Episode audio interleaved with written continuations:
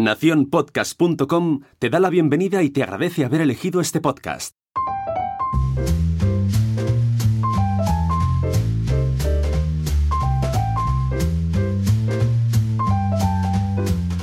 Hola Oscar, ¿qué tal? Hola, hola Dani, aquí estamos divinamente, raro, muy raro, pero bueno, aquí estamos. Vaya cerrona esto, ¿eh? Esto es la leche, vaya lío, qué, raro se me hace estar aquí hablando contigo sin, sin decir episodio patatín. Claro, fíjate, son 106, 105 eh, episodios, eh, diciendo siempre cuál es el número del episodio, la musiquita eh, esa que sacamos de, YouTube y, haciendo la entradilla. Seguro que al más de uno estará diciendo, esto se, les ha cortado, parte del inicio. Pero no, no. Eh, muy brevemente, ya anunciamos ¿no? que íbamos a hacer un formato un poco especial, ah, porque nos apetecía. Y además así exploramos otras, eh, otras cosas que, hacer en el podcast, que estos son las Mutante Talks. es, eh, vamos es como que hemos bajado la luz.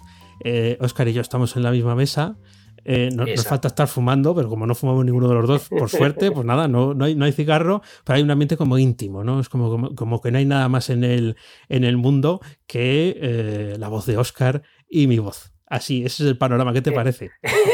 Hemos bajado la luz, como bien dices. Estamos aquí fumando como colachas para que la gente vea el ambiente en el que estamos. Hemos bajado un poquito. Voy a intentar reírme menos para bajar el tono, que sea más íntimo. Y, nada, estoy realmente. No sé qué va a salir de aquí. Si, luego te diré, anda, Dani, eh, prepara un drive y vamos a hacer un episodio de verdad. O, realmente eh, esto, esto va a algún lado. A ver qué, qué encerrona me tienes preparada. Bueno, eh, realmente vamos a, conocerte un poco mejor. Eh, vamos a. Bueno, tú y yo ya nos conocemos y, no creo que haya nada de lo que cuentes que me. Bueno, pues, hombre, sí, puede que sí, ¿eh? pero que aprovechando que ya nos conocemos de hace unos años, eh, que realmente estamos celebrando nuestro décimo aniversario, por lo menos, de, que nos conocemos, digo, vamos a, hablar con, contigo, pero mm, preguntándote por cosas pues, un poco más personales de tu vida. Así, pues también el, creo que es enriquecedor saber para los que escuchan habitualmente Fenómeno Mutante, los que se han hecho la maratón de escuchar desde el primero hasta este eh, y demás, pues saber quién es el que está, quién es Oscar Martín, o por lo menos cómo ha llegado hasta aquí, cómo ha llegado este pájaro a, este punto y momento de, la vida, porque a veces son casualidades y, circunstancias. Así que, eh, si quieres, eh, arrancamos. La primera pregunta es muy fácil. Venga, dale caña. ¿Dónde, ¿Dónde naciste, Oscar? En Salamanca. Soy salmantino, pese que a que a Raquel le fastidie, porque hemos vivido muchos años en Zamora, he vivido feliz en Zamora, ahora he vuelto a vivir en Salamanca y a tu pregunta, sencilla y al pie, vivo, eh, soy salmantino. Pues fíjate, entre mis eh, amigos, incluso en mi familia, para distinguir, porque hay varios Oscar eh, cercanos, tú eras el zamorano. Y, ahora resulta que eres en salmantino. Has cambiado. Efectivamente, efectivamente. He cambiado, soy el, zamorano. Eh, eh, aquí me viene una anécdota eh, personal que, bueno, voy, a, dejarlo aquí. El que me conozca lo sabe, casi nadie lo va a saber. Y si alguien pregunta en, los comentarios, lo diré. te diré que mi hermano está en la Wikipedia como zamorano, siendo salmantino. Fíjate, es que está muy cerca. Entre Zamora y Salamanca, para los que no lo sepáis, que son 65 kilómetros, una cosa así. Sí, 63 creo que son. 63, son eh, dos capitales de provincia que están eh, muy cercanas y que yo conozco un poco mejor gracias a, a Oscar, pero si no, yo a Zamora hubiera ido de, visita eh, y, poco más. Pero, ¿crees que el, lugar de nacimiento ha marcado tu vida? ¿O de nacimiento o donde has vivido de, de joven? ¿Crees que estar ahí, por ejemplo, y no en una gran ciudad, ¿Han modelado tu, forma de ser? Totalmente, pero, pero hasta un nivel que no te puedes ni imaginar. Mi madre, mis padres vivían en Almería cuando yo estaba embarazada de mi madre.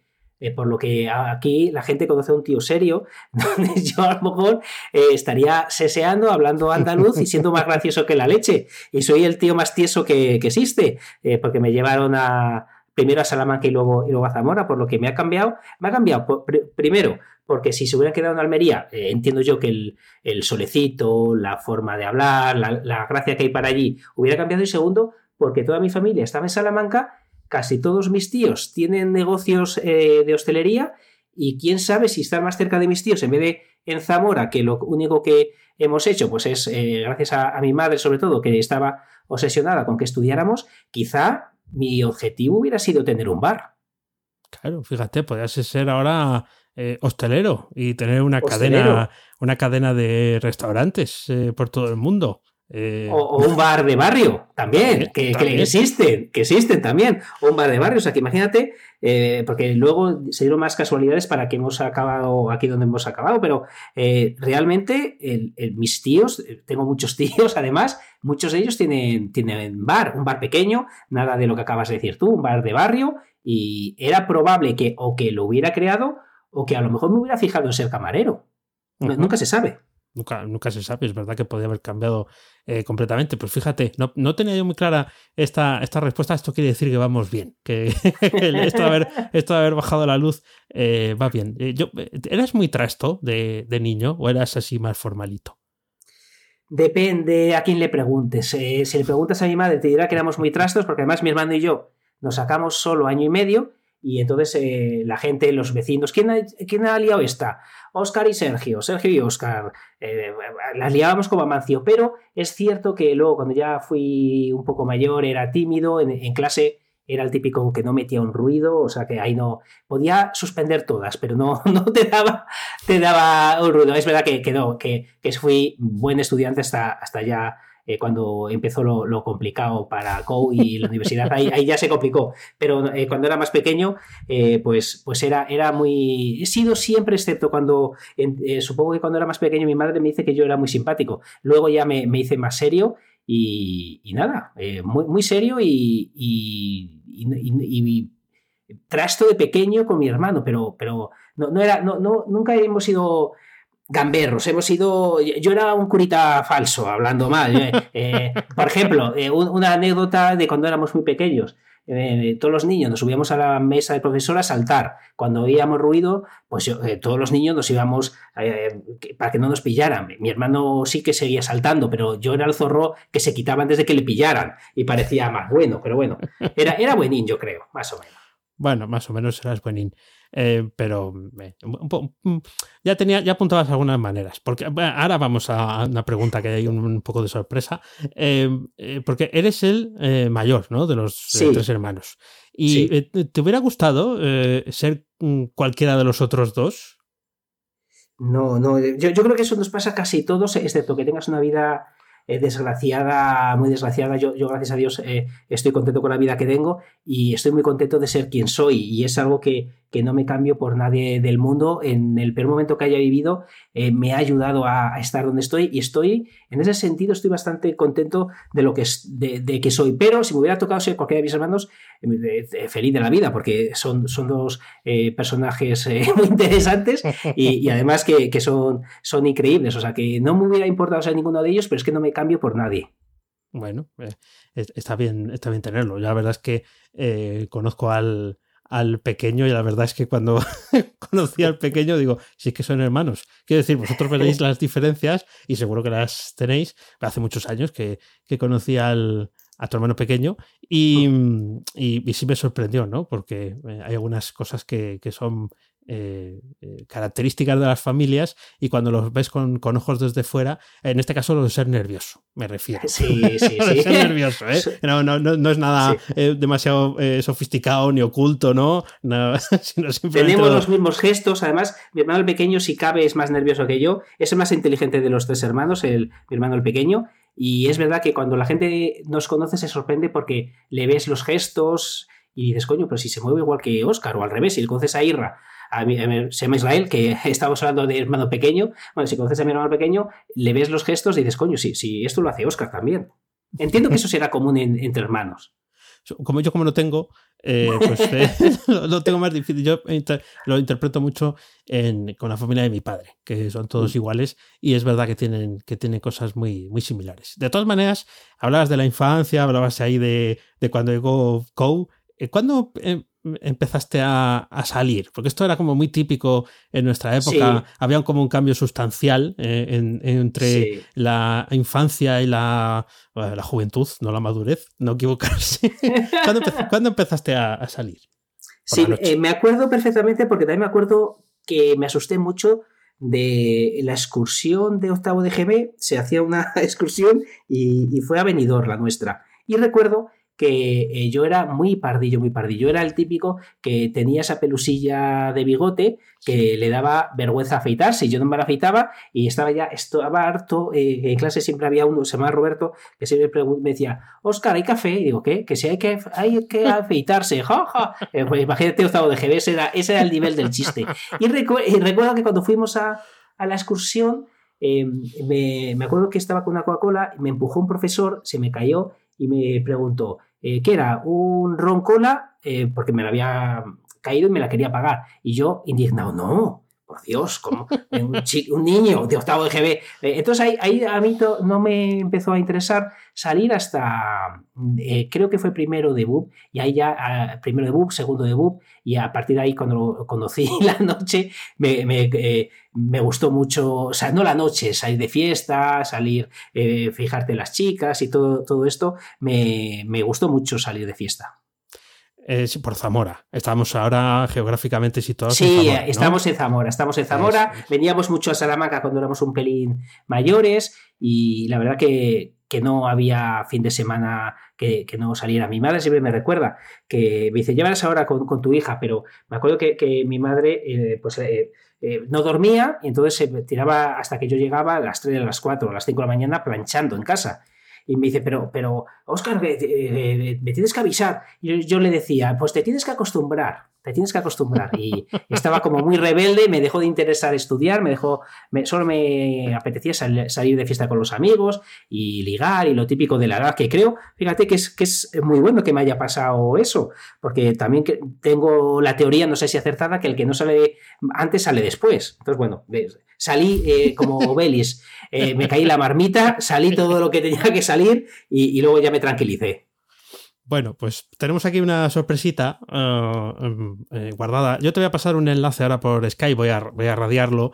Entonces ahora tu misión es abrir y cuando le des al, play, son dos minutitos que alguien que nos conoce te va a hacer eh, la, siguiente, la siguiente pregunta. Cuando le des al play, dices para, para ponerlo en, en, el, en, el, audio. Eh, me pone solicitar acceso. A ver.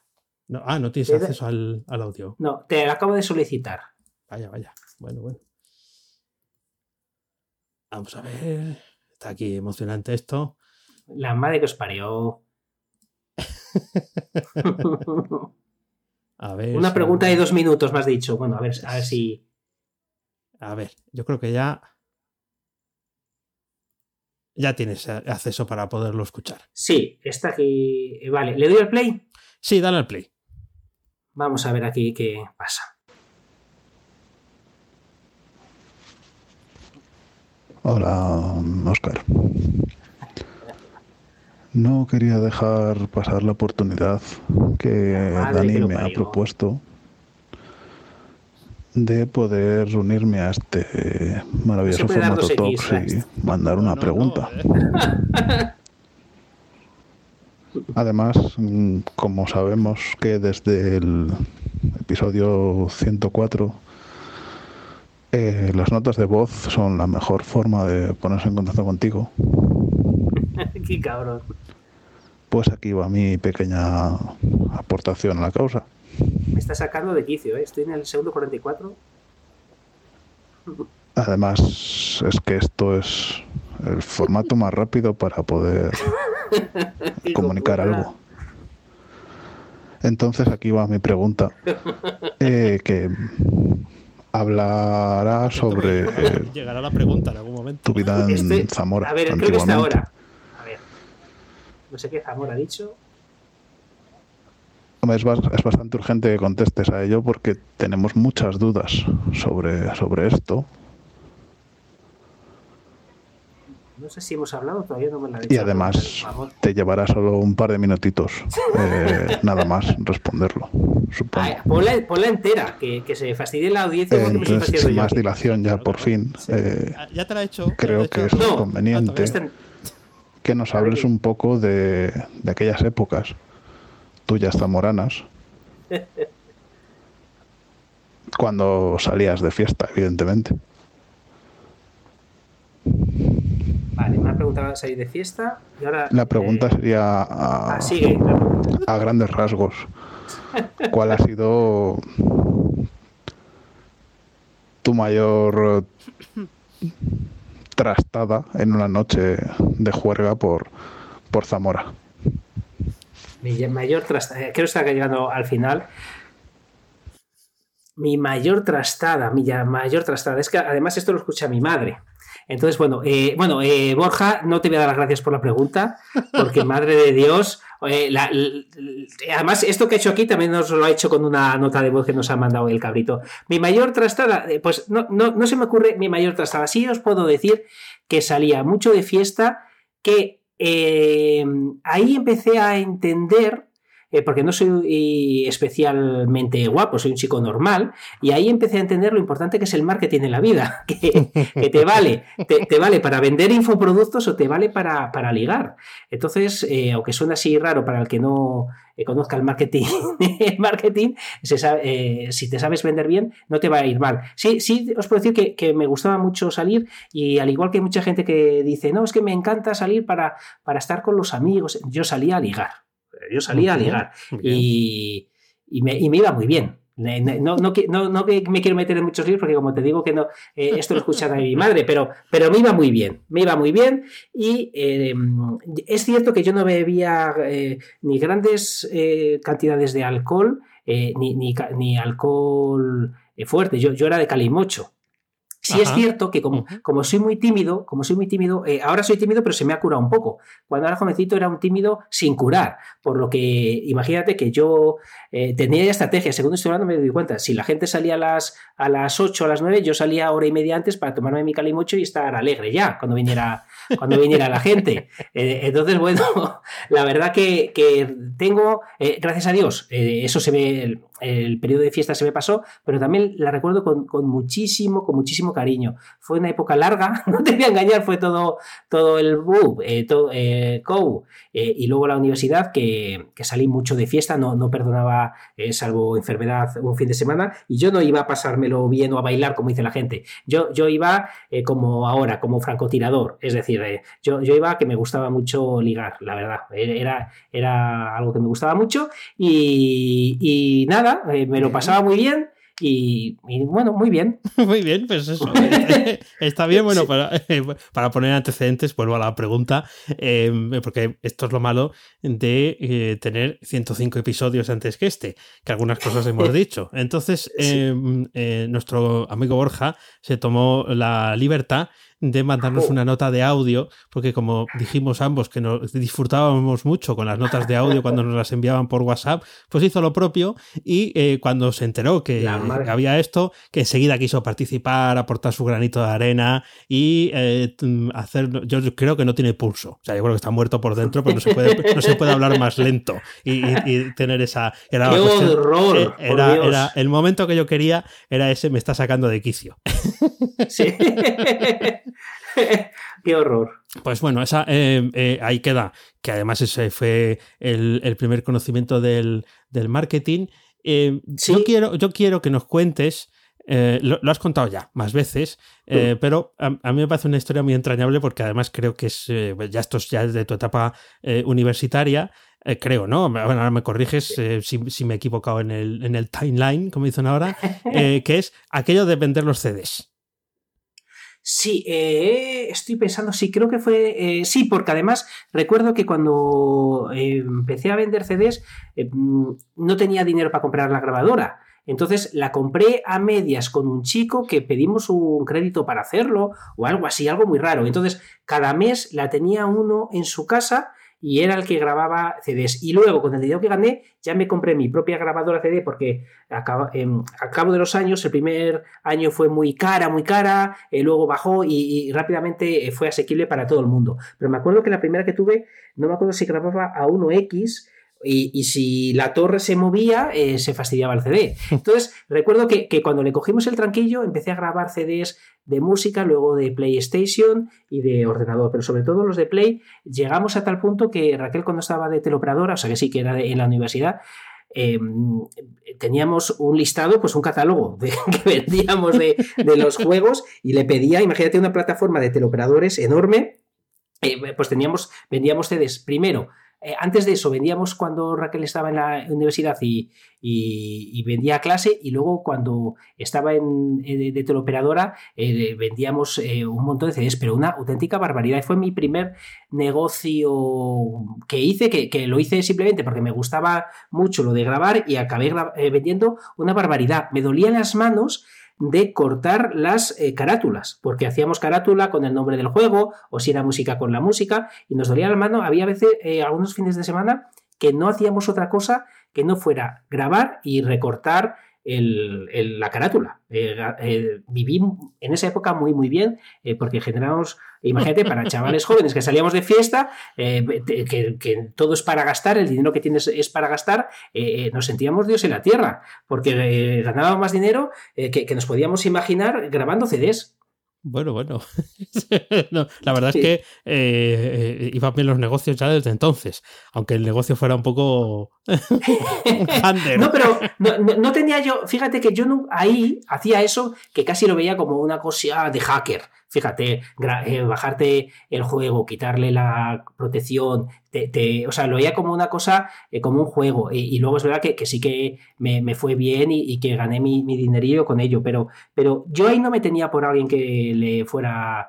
O sea, ni el marketing me interesaba, aunque lo he asociado más tarde, lo que os he comentado de, de ni, ni, ahí yo me pensé que iba a hacer ningún negocio en mi vida, porque aunque me iba esto muy bien, en esta época, eh, salvo cuando salía de fiesta, yo era muy tímido, muy tímido. Por lo que no tenía en la cabeza yo ni emprender, ni ser empresario, ni nada de nada. Eh, o sea, que fíjate luego dónde, dónde han ido a mm. parar las cosas. Eh, de, todas formas, ya estabas ahí generando tus ingresos, ya ha salido el, el nombre de Raquel, pero mm, luego, luego te preguntaré un, poco más eh, eh, por, alguna cosa relacionada con ella. Em, eh, ¿Cuál fue el, primer trabajo? iba a decir de verdad. el primer trabajo de verdad. El primer trabajo donde tuviste contrato o algo parecido a un contrato. sí, de frigaplatos en Girona, en el camping Caravan en Interpals.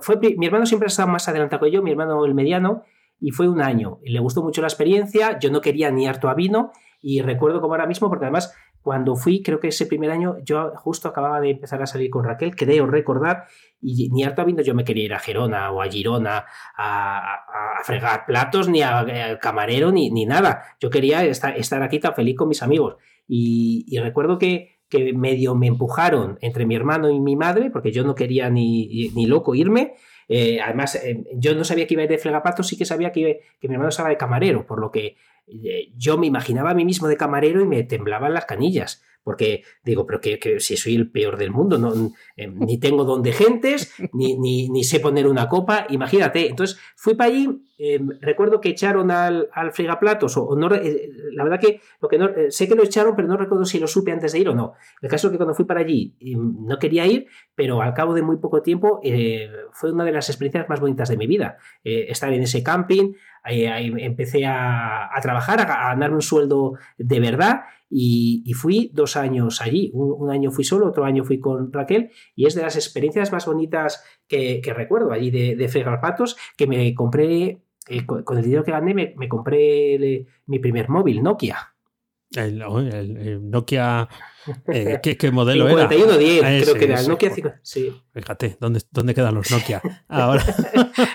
Además, era un tocho bastante importante. Y decíamos, mira, mira, lo puedes meter en el bolsillo del vaquero. Sí, sí, te hacía un bulto eh, interesante, pero sí, sí, eh, fue, fue increíble. La verdad que creo que eso, no me acuerdo si fue el primer año o el segundo, pero sé que el primer móvil me lo compré con, con, ese sueldo y estaba emocionado y feliz de, haber aceptado ese trabajo porque además se me daba bien ser fregaplatos, me, me felicitaban mucho en el camping y, no estaba acostumbrado eh, que me felicitaran por, por, eso. En clase era, era, un chico que no metía un ruido, no, no, me felicitaba a nadie. Eh, eh, entonces que me felicitaran por fregar los platos realmente me, me hizo muy feliz. O sea que la florecita empezó a.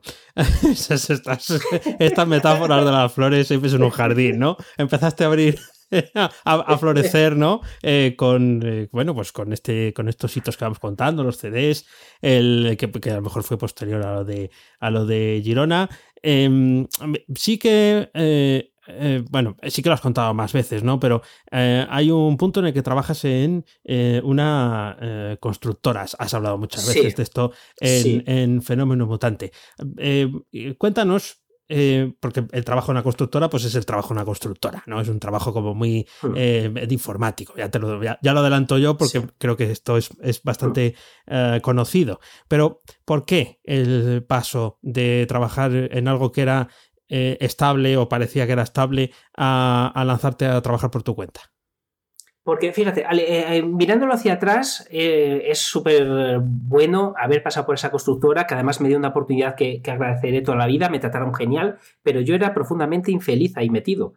No, no, me pasaba el día trabajando con problemas de otros, además me lo tomaba de... Fíjate, me acuerdo que me llevé un disgusto, que creo que también lo conté alguna vez, pero me llevé un disgusto muy grande conmigo mismo cuando eh, sin querer hice ganar dinero a la constructora y es que, bueno, como sabes, empecé eh, de abajo, acabé siendo el responsable de sistemas informáticos y en un momento dado estaban buscando una RP y recuerdo que yo era uno de los responsables de em, elegir eh, con quién hacer esa RP. Y recuerdo que em, en mi Excel me confundí. Y entonces la oferta que aceptaron mis jefes o que querían aceptar era por mi Excel, no por los números de, la empresa de verdad. El caso es que yo me confundí y no me acuerdo si puse en ese Excel 2.000 o 3.000 euros de menos, no me acuerdo, eh, os engañaría si fuera al revés. El caso es que cuando iban ya a firmar, em, decía la empresa que no, que, que, eran otros números y, y, la constructora decía que no, que Oscar le había dado estos números y que confían en lo que yo estaba diciendo. El caso es que al final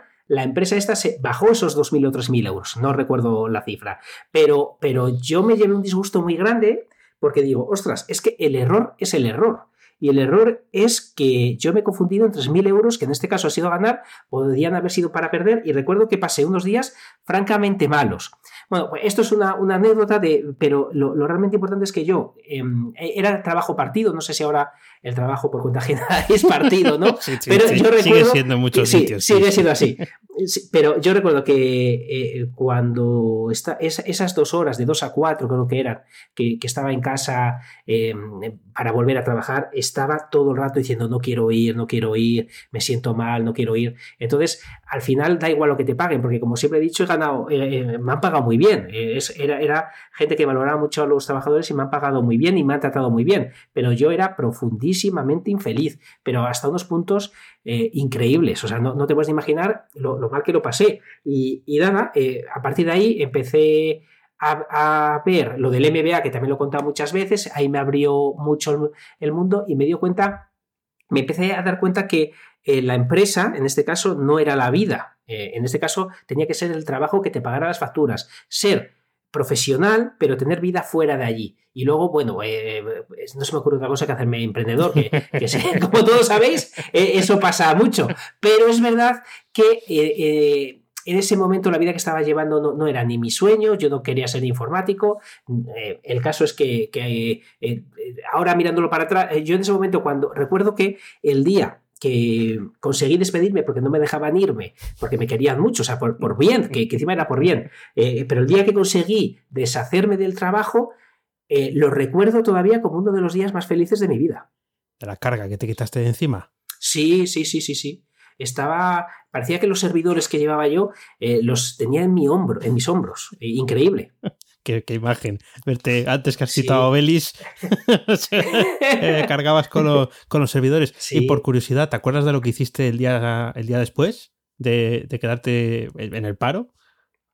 Eh, eh, bueno, el, día después concretamente, no, los días después sí que ahora, te comento, pero una cosa que hice y además que, todavía recuerdo y, no era hacia nadie, era hacia el trabajo, que quede claro, pero me acuerdo que me, me recuerdo a mí mismo paseando, o sea, yendo de, de, mi casa, la casa de mi madre para, para hablar del tema y me acuerdo que eh, eh, hice un corte de mangas como diciendo, a toma por saco en el trabajo, no, no, eh, y lo hice con tanta fuerza que, estuve varios días con la marca en, el brazo de, las ganas que, que di el corte de mangas ese, que me había quitado un peso encima que no te puedes imaginar. Luego los días me hice drupalero, además, no sé si quieres que concatene o no, pero me acuerdo que en esos días estaba viendo eh, bueno, eh, cuando me, fui de allí, se lo dije a, ciertas personas y eh, cuando lo dije, tuve la suerte de que querían eh, que, unos amigos se quisieron hacer socios de, la empresa que, monté, y entonces eso precipitó todo. Eh,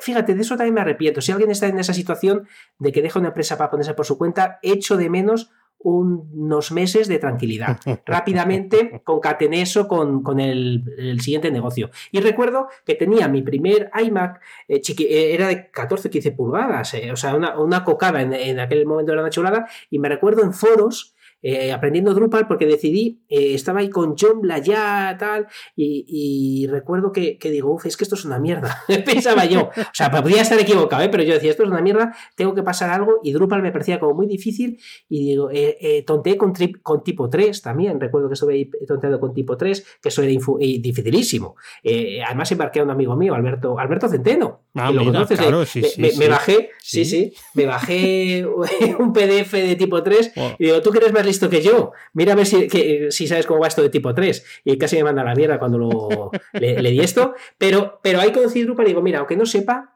voy a hacer páginas con Drupal. Y punto. y entonces me metí en foros que antaño estaban los, los, RC, los IRC y tal, y creo que uno de esos conocía a Oscar Calvo. Ah, fíjate, también eh, otra persona que, conocemos en, que conocemos en, común. Eh, es curioso porque ese manual de PDF de tipo 3, yo creo que lo hemos tenido todos, de, incluso impreso, eh, era infumable. Sí, impreso, ah, impreso. Sí, sí, era absolutamente infumable. Te dejaba hacer de todo, pero para eso tenías que tener un conocimiento entre el Apolo 11 y el tipo 3 debe de haber algún tipo de relación de, complejidad, porque era, era, absolutamente atronador. Dices, claro, es que puedo hacer todo esto y ya, pero eh, ¿cómo, se pone, ¿cómo se pone tal cosa? Un botón en tal sitio. No, es que para poner un botón en tal sitio tienes que dar una vuelta, volver hacia atrás, un, combo cruzado, y sí, sí. O sea que ahí eh, empezaste a a, ya a fabricar eh, páginas web. Bueno, elegiste Drupal, además de esto hace ya un, un porrón de años, que era cuando eh, WordPress pues sí, estaba porque empezando. es que hemos dado, sí, hemos dado un salto muy grande y es que en el transcurso que yo estaba en esta empresa aprendí muchísimo, aprendí mucho de negocio, vi, vi, claro, una constructora no tiene nada que ver con la informática, pero tuve la suerte de estar cerca de empresarios de verdad. Y además que me querían mucho y me querían bien y me, y me dejaron estar cerca de, las decisiones. Entonces vi, muchísimas cosas que luego me sirvieron. Y aparte, eh, montamos, eh, cuando estaba en esta empresa, ya monté misfrases.com, que ahora ya no existe. Raquel y yo hicimos eh, nuestros primeros blogs y luego ya me di cuenta que si quería dar un salto, WordPress no es lo que soy, entonces antaño no valía para más que para hacer un blog, entonces tenía que dar un salto, yo la, lo odiaba profundamente porque cada plugin no tenía concordancia con otro, te metía un botón en ese administrador que no tenía nada que ver con... O sea, era, era para mi gusto, un auténtico caos. Vi que Drupal pensé que era la solución, porque tipo 3 también me, abandonó cuando yo vi que, tenías que eh, programar en, un lenguaje propio, no me acuerdo cómo se llamaba eso de tipo 3, pero tenías, tenías como código propio de tipo 3 que, que, era infumable, decidí que Drupal era lo mejor, aunque era un manta en esos momentos, y recuerdo que la primera página que hice en Drupal era para un, eh, un cubano que bailaba salsa y se la dejé en la plantilla que esa azulita sí, eh, sí, sí. pues en esa plantilla azul eh, eh, se la dejé así. entonces, de ahí ya, ya fui aprendiendo, pero, pero digo, si no te metes dentro, no aprendes, aunque te ponga la cara colorada que no sepas hacer cosas. Y luego Drupal me dio muchas alegrías. Y tanto. Una de ellas que tuvimos la, ocasión de, de conocer. Sí. esa está, ahí.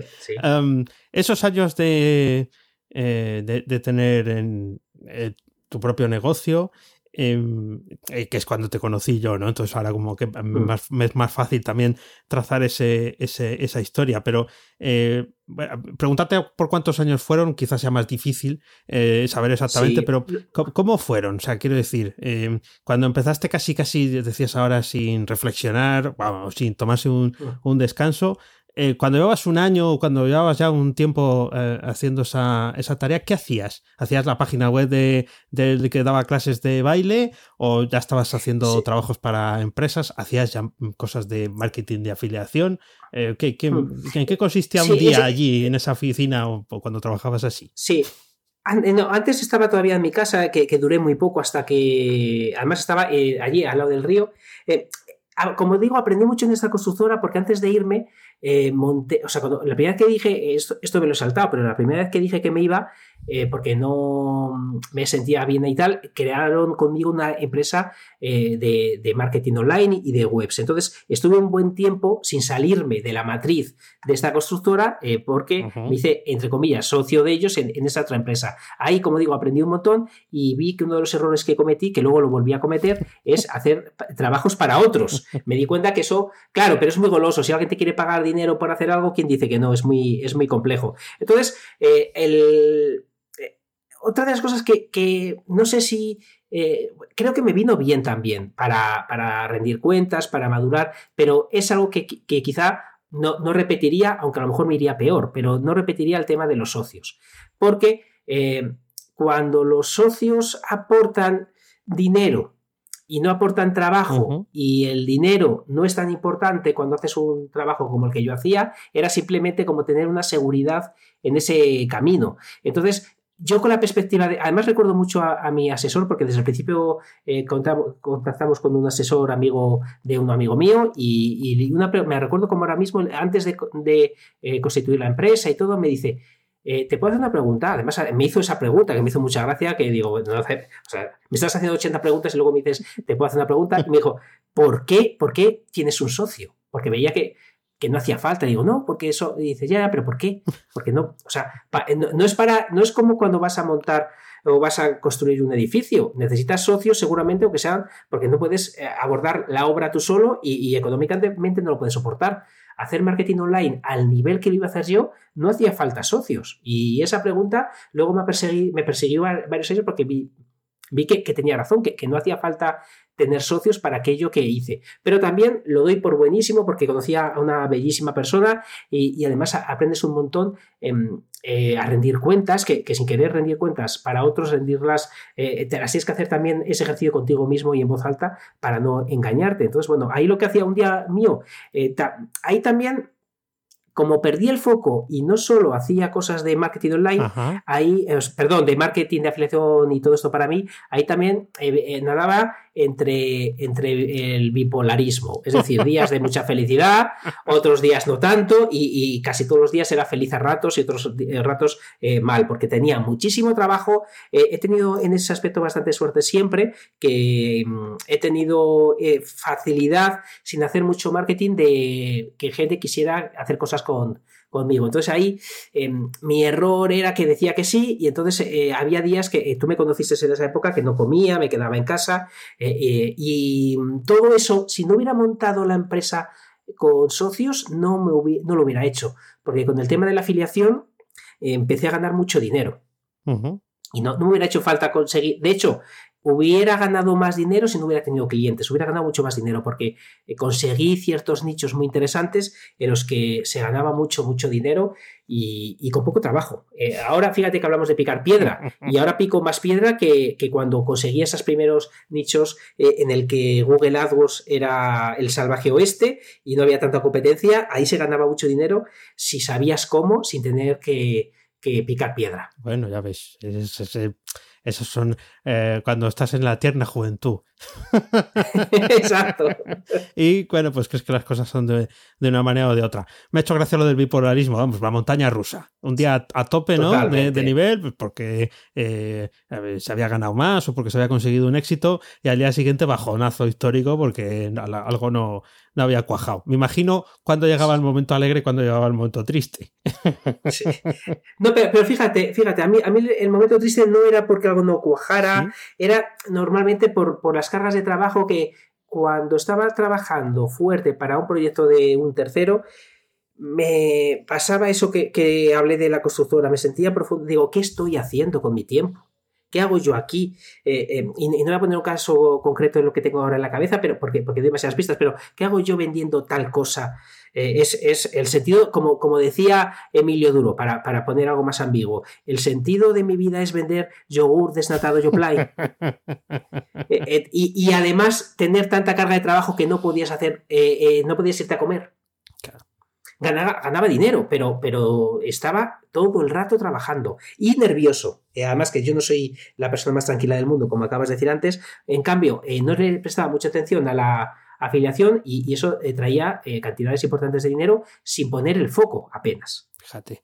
Eh, mira, en eso, te, sí, en eso he mucha suerte. He de reconocer que yo me dedico a la afiliación y a generar ingresos por Internet porque tuve la suerte de que, es verdad que yo monté, con Raquel montamos los dos el, blog de frases, pero eh, pusimos AdSense y igual que nos empezó a dar dinero, podía no habernoslo dado. Entonces, si no nos lo hubiera dado, no, no hubiéramos dado hecho una segunda intentona, quizá, no lo sé. Entonces tuve la suerte que no es que me lo contaran que se podía ganar dinero, es que yo lo vi con mis propios ojos.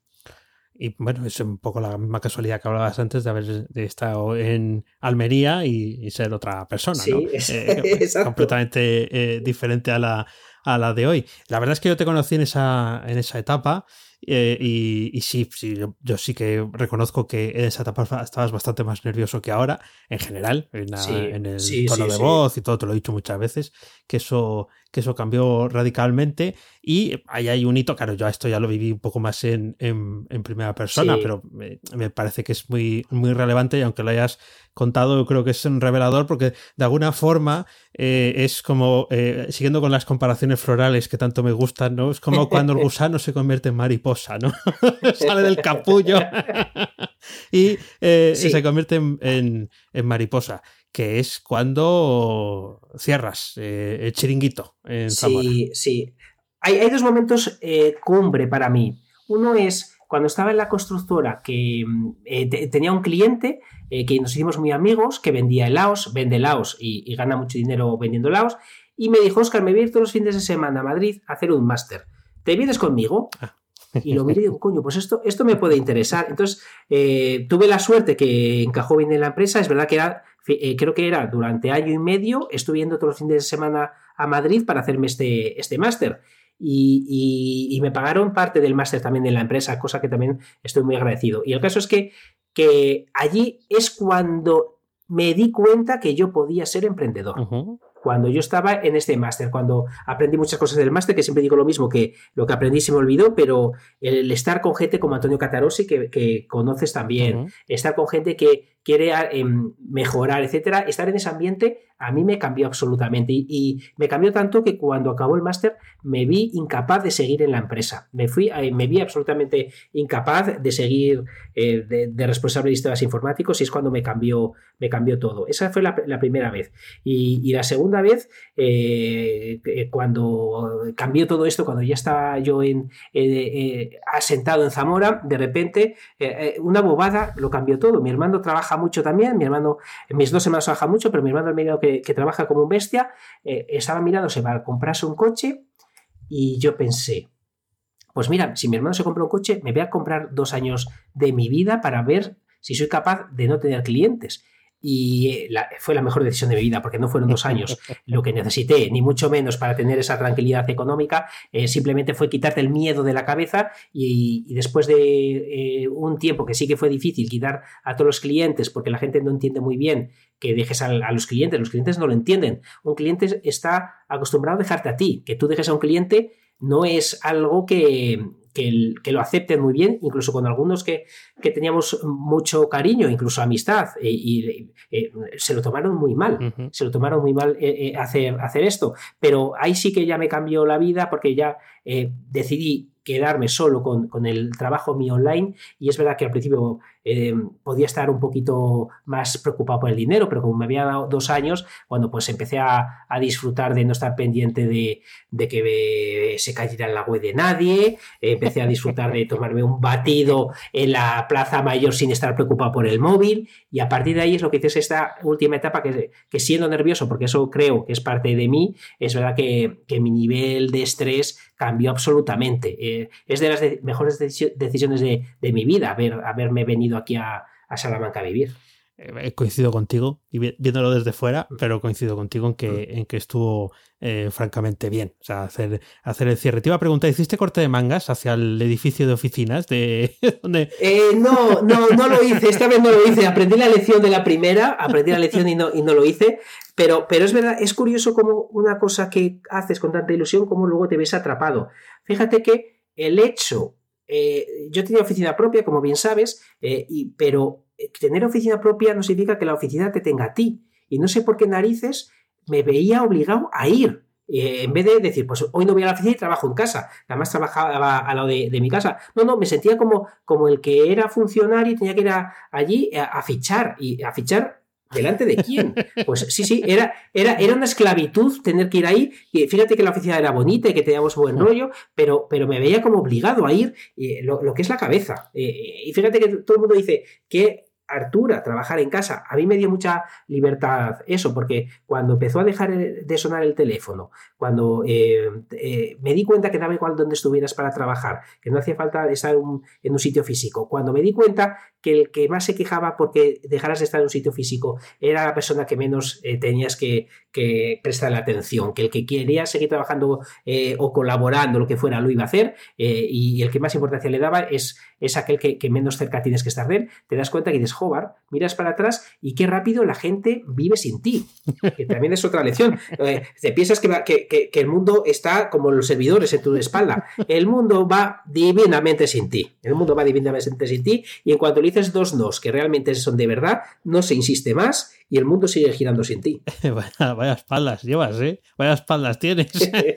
sí, esas dos, sí, sí, esas dos. La primera me costó más. La segunda me costó mucho porque porque sin querer cambiar, tener oficina no tienes miedo. Ah, dices, a ver si estoy. Es que dejé a muchos clientes. Entonces, eh, podías pensar que, estabas metiendo la pata y dejabas una. Ahora, vivir en casa y trabajar en casa se ve más. Cuando lo hacía yo, no se lo vi a nadie. Eh, simplemente fue una decisión de que digo, bueno, pues, pues igual que el que se compra un coche eh, como capricho, pues me voy a dar el capricho de intentar esto sin. Además, en la familia me apoyó, mi madre me animó un montón para que lo hiciera, que a lo mejor si estoy en otra familia que me dicen, Oscar, no, no lo hagas, no se te ocurra, pues a lo mejor tampoco lo hubiera hecho. En este caso, tuve el respaldo, sobre todo mental, de mi familia y, nada, eh, lo, hice y, vamos, no, no, lo pude haber hecho mejor. Una, curiosidad respecto a esto, ah, porque claro, es romper eh, con todo, romper con tu vivienda habitual, con el sitio donde eh, te has movido eh, durante tantos años, dejar la esclavitud de la oficina, pasar a tener la oficina en, casa, pero además solo con tus proyectos. ¿qué, hiciste en los primeros meses que, aterrizaste en ese cambio? ¿Qué, cómo, cómo, ser, un turista, ser, un turista en Salamanca, estar sentado en la Plaza Mayor día y día no, dar muchos paseos y pedir batidos en, las terrazas de la Plaza Mayor. Me sentí, además, eh, recuerdo que, que, fui en buena época, creo que fue junio o julio. El caso es que hacía calor, hacía muy bueno y, recuerdo que eh, eh, lo, viví como si me hubiera ido de campamento otra vez. estábamos Raquel y yo mirando Salamanca, fíjate que soy salmantino, pero mirábamos todo, ¡hala qué guay! Además, paseabas y a mí me, parece súper enriquecedor no conocer a, los que te cruzas. me, encantaba. No, conocía a ni Dios, porque en Zamora sin querer me conoce mucha gente y, de buen rollo, pero te paras, hablas y está genial, pero cuando conoces mucha gente, pues también a mí, eh, ya os he dicho que no soy la persona eh, más social del mundo, eh, pues sin querer me, produce un poco de estrés. Aquí no me conocía nadie y me daba una, y, me sigue pasando, porque excepto en mi calle no me conoce nadie, nadie sabe a qué me dedico y, y eso, conseguirlo en una ciudad pequeña, me, encanta. Y además que Salamanca es preciosa, al que no la conozca que venga, que Salamanca es una maravilla, y me encanta vivir aquí y me siento turista. Hoy todavía me siento turista. Bueno, Salamanca es mucho para eh, sentirse turista por, cómo es y mm. cómo está eh, hecha y cómo es el, centro, y además por el, tipo de vida que, tiene. Ahora no lo podemos disfrutar de la misma eh, forma, hay que mm, esperar a pasar de fase o esas cosas, pero es, cierto que, que, sí que esas sensaciones Vamos, yo entiendo que, sí que la tengas. Bueno, y al final, después de estos años, porque son unos cuantos años desde que diste ese cambio, estamos aquí. Sí, estamos aquí. Estamos aquí y ahora. Entiendo que, eh, con, todo lo que has dicho, em, es, es, un punto en el que estás. Ahora te voy a preguntar por, por, las mujeres que te acompañan en tu vida, eh, para acabar la entrevista ahí, ¿de acuerdo? Pero em, e, este es el punto, o sea, un punto en el que te sientes eh, bien Eh, ¿Crees que estás eh, equilibrado? Eh, no, sé, no sé cómo decirlo. yo, yo, yo, estoy desequilibrado, perdido. Eso, eso no lo puedo, no, no, lo puedo evitar, soy, soy así. Pero fíjate, no quiero cambiar de vida. Eso es importante. No quiero cambiar de vida, pero trabajo demasiado comparado con cuando vienes a la manca ahora dando este paseo, ahora trabajo mucho más. es cierto que te vas metiendo más fregados, vas montando más cosas y es verdad que dedicaba mucho menos tiempo a trabajar y aún así conseguí hacer esto rentable. Por lo que una lección es que siempre te tienes que revisar a ti mismo, tienes que eh, tener cuidado con las obligaciones que te pones, decir eh, más nos, pero ahora lo bueno es que puedo tener un proyecto de más o puedo tener un poquito más de carga, pero todos son eh, proyectos puntuales, porque excepto mis proyectos, que, son bastantes, lo que más carga de trabajo tengo es de la formación, de formación. Y lo bueno que tiene la formación es que acabas un curso y se acabó. Te puede salir otro, pero no estás manteniendo el curso que has dado el mes pasado. Los cursos acaban. Y entonces es cierto que eh, ahora, además te lo comentaba antes de empezar, que estoy un pelín cansado eh, porque estoy haciendo cursos, estoy haciendo mis cosas, pues, pues puedo estar más cansado, pero el estilo de vida que he conseguido, que esto te lo cambia un coronavirus rápido, te lo cambia, la vida te pone en tu sitio rápidamente, es eh, la mejor época de mi vida sin duda. No, no, eh, eh, vamos, sí se te ve, tienes mejor tono de piel, ah. siempre te lo digo. mejor, mejor color de piel, al menos que, cuando yo te, conocí. Em, has hablado de Raquel varias veces eh, tampoco se te vamos aquí a. Esto no es eh, en lecturas, eh, que, nos, que nos des aquí ¿no? Las, las, exclusivas y tal. Pero sí se me había ocurrido preguntarte esto. Raquel, que, que escucha esto y, que lo escucha todas las semanas, ¿qué crees que estará pensando Raquel en, este, en este minuto de, entrevista? ¿Qué, ¿Qué, crees que podría estar pasándosele por la cabeza? Pues estará con una sonrisa en la boca porque seguramente, eh, al igual que, todas las personas que me conocen, mi madre cuando lo escuche, eh, pues, pues, van a, recorrer eh, esta parte de, mi vida porque lo han vivido conmigo. Entonces se te pone una sonrisilla, te hace recordarlo. Y, por ejemplo, lo, de los CDs, seguramente que Raquel se ha estado muriendo de la risa porque iba, iba a su clase en Salamanca, trabajo social, cuando estaba estudiando con, el listado de, juegos. Luego lo seguimos haciendo durante años porque desde que acabó la carrera se puso a trabajar también lo hicimos. Es decir, que, toda esta parte, y fíjate, eh, una anécdota de Raquel, cuando eh, yo este, empecé a montar las empresas por mi cuenta y estaba como eh, teleoperadora, aunque estudió trabajo social, y cuando vio lo que yo hacía, dijo que le por saco a esto. Le dije, pero Raquel, por lo menos tú sigues tu trabajo, tener algo más o menos seguro. Y dice que le por saco. Y empezó a montar Operación Bikini, fíjate la que ha montado.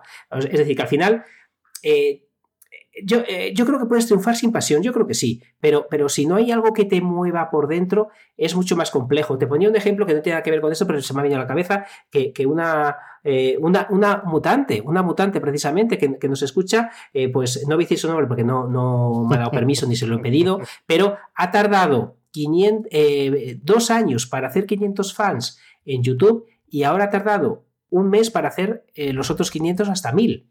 Es decir, eh, si no tienes algo que te mueva a seguir cuando este camino es tan duro, lo dejas seguro. Es verdad que no te hace falta la pasión, pero te hace falta que te mueva algo para que no decaigas. Y Raquel lo vio claro, dijo, no, no, le hemos saco a esto, yo voy a hacer lo que este muchacho que parece que, funciona. Y, fíjate, eh, además, eh, Raquel también siempre que hemos dicho, mira, esto no, no, quiero seguir por aquí, por supuesto que, me ha dicho su valoración, pero, pero siempre, siempre me, me han apoyado y la verdad que, que tengo mucha, mucha, mucha suerte, que esto sí que es suerte de la familia que tengo, porque no, no, es algo que dependa de mí y, siempre me, han apoyado un montón en todos estos cambios. Sí, sí, además eres muy cariñoso, eso ya lo digo yo por ti, eh, eh, aunque yo no viva contigo y no te vea en, la intimidad, pero eh, lo sé, lo sé perfectamente. Y además, bueno, para acabar la entrevista tenemos que hablar de María. Eh, es el momento de, salseo. Vamos a ver. María tiene eh, casi un año, no llega, ¿no? Al, año. 11 meses. Exacto. Ahí, ahora en, el momento cumbre, eh, la, la, la peque. bueno, imagino, cambio total de vida en, cuando nace. Total.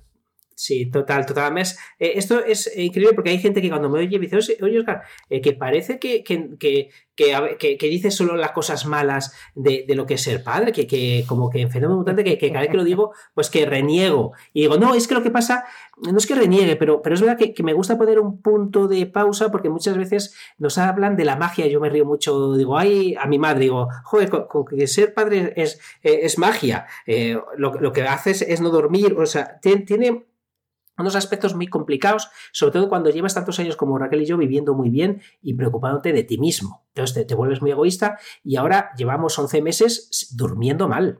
11 meses durmiendo mal. Y, el que piense que tener un, hijo te va a arreglar la, pareja, eh, pues, pues va, va dado. Eh, como, te salga, como te salga un poco llorona, que entiendo que, cada uno tendrá sus cosas, eh, va dado. Pero, pero te cambia absolutamente la vida. Te das cuenta que hay algo por encima de ti. Entonces hay algo que te preocupa más que, que ti mismo. Entonces son una serie de sensaciones que lo que se suele decir, que si no lo vives, no lo sabes. Que tiene una magia increíble que, te mueres de la vida, que eh, nunca he hecho más fotos a nada ni a nadie en mi vida. Tengo fotos de, María y son, eh, si las ves, son eh, todas, casi todas repetidas, porque son en los mismos ambientes que estamos aquí en el coronavirus, son todas en el sofá, en casa, en el suelo, son todas idénticas y sigues haciendo fotos, o sea, te atontona de una manera brutal. Y, y luego se te cae el alma como no se te ha caído nunca, ahora está con los dientes que que, llorando todo el rato. Pues la ves llorar con ese cuajo que se te cae el alma. Entonces son unas cosas eh, distintas, pero vamos, estamos absolutamente toda la familia locos con la niña, porque es en mi familia somos tres hermanos y no, no ninguno hemos, habíamos tenido niños, por lo que eh, vamos al médico, eh, ¿Y qué ha dicho el médico? Pero Oscar, cuéntanos más, pero, pero vete a un privado que si te han contado tampoco. Parece que hace falta que, te cuenten cosas para que puedas hablar de ello y estamos atontados perdidos con, la niña. Es, es una experiencia muy bonita, pero es una experiencia que parece que, hago hincapié en lo malo, pero bueno, que, el que se lo esté pensando, que no sea por mí que, que, lo tenga, que sepa que es algo muy bonito, pero que te cambia absolutamente la vida, tan, pero absolutamente. Pues eh, eso, eh, eh, yo creo que, que, cuando cuentas, en, te lo digo porque estoy aquí contigo cuando grabamos, que lo que cuentas pues son, bueno, las, cosas malas. Hombre, son los chascarrillos al final, pues hombre, si sonríe, pues es una alegría, pero claro, si sonríe después de haberte dado la matraca toda una noche, pues sí, es una alegría, pero te quedas así diciendo, ah, María, ya podías haber sonreído un poco más esta noche dormidita, ¿no? Claro, claro, claro, claro, porque fíjate, ahora estoy dando cursos eh, y si duermes mal y tienes el curso que, lo impartes a las 9 de la mañana, imagínate, la, gente eh, esta semana pasada me dice, Oscar, qué mala cara tienes. me, está diciendo la gente. Eh, o sea, ¿cómo la tendré para que la gente se atreva a decírtelo? pero bueno, la, verdad que, es, increíble, es una experiencia que te cambia. Es que, es que no, ¿qué voy a decir de esto? No, no, no lo voy a descubrir yo, pero, pero tiene su, su gracieta. Me parecen héroes aquellos eh, porque yo estoy emprendiendo y, eh, desde antes, pero aquellos que emprenden teniendo el hijo en casa y por primera vez, me parece que son absoluto, absolutamente héroes. Me quito el sombrero. Yo, yo también, ante, ante ellos, ya, lo he dicho ellos y ellas alguna vez, porque me parece, me parece encomiable teniendo eso. Yo no tengo hijos, pero desde luego es algo que, que, ocupa todo tu ser y aún así sacas eh, tiempo para meter, meter ahí. Bueno, pues esta era la, esta era la, entrevista. Te voy, a hacer una, te voy a decir una cosa que dices tú mucho y hoy me he acordado, no la tenía que apuntar, tenía que apuntar las otras cosas y tal. Te iba a preguntar cuánto ganas al mes o al año, pero me parece que es una pregunta que te han hecho últimamente ya varias veces y no. Sí, me, la han hecho mucho. Además, aquí le hemos contestado el año pasado. es broma, no, ni, tan, siquiera estaba en la, en la lista. ¿Quieres decir algo que no hayas dicho? Yo creo que hemos hecho un repaso por toda mi vida. No va a salir tan chula la tuya, porque la hecho estupendamente bien. Eh, ha estado, yo creo que está muy, muy bonita. Al menos yo me he sentido bien haciéndola, por lo que nada. Muchas gracias por el cariño en las preguntas, que, yo esperaba maldades y no me he encontrado ninguna. Solo el, malo, el, el, amigo común, eh, decir su nombre, Borja, eh, para que se fastidie. Y, y, nada, muchas gracias por aparecer, Borja. Muchas gracias por ese audio. Eh, el siguiente lo borraré sin escuchar. También te digo. Seguro que, que nos manda otro en el, en el curso, en el curso, uy, en el curso no, eh, está, está, uno obsesionado ya con la formación, en el grupo de WhatsApp. Eso. Muy bien, Oscar, pues ha sido, ha sido un placer eh, y, además eh, siempre cuentas alguna cosa que, que no conozco y, está muy bien y yo creo que es una, una, experiencia un poquito diferente y ya merecíamos, ¿no? Que al menos tú, a mí ya me tocará, pero ya merecíamos que también tener una entrevista, pues oye, nuestra horita aquí tranquilamente para que la gente nos conozca un poquito mejor. Muchas gracias, Oscar, por este. Lo has hecho, lo has hecho genial, ¿eh? No, gracias a ti, lo has hecho, lo has hecho genial. Y lo que dices tú, hombre, vamos a tratarnos también, al menos como tratamos a, los invitados. Pero bueno, eh, de verdad, muchas gracias, que ha estado genial, la verdad. Pues nos vemos en el 107. Eh, Hasta luego, Oscar. Hasta luego.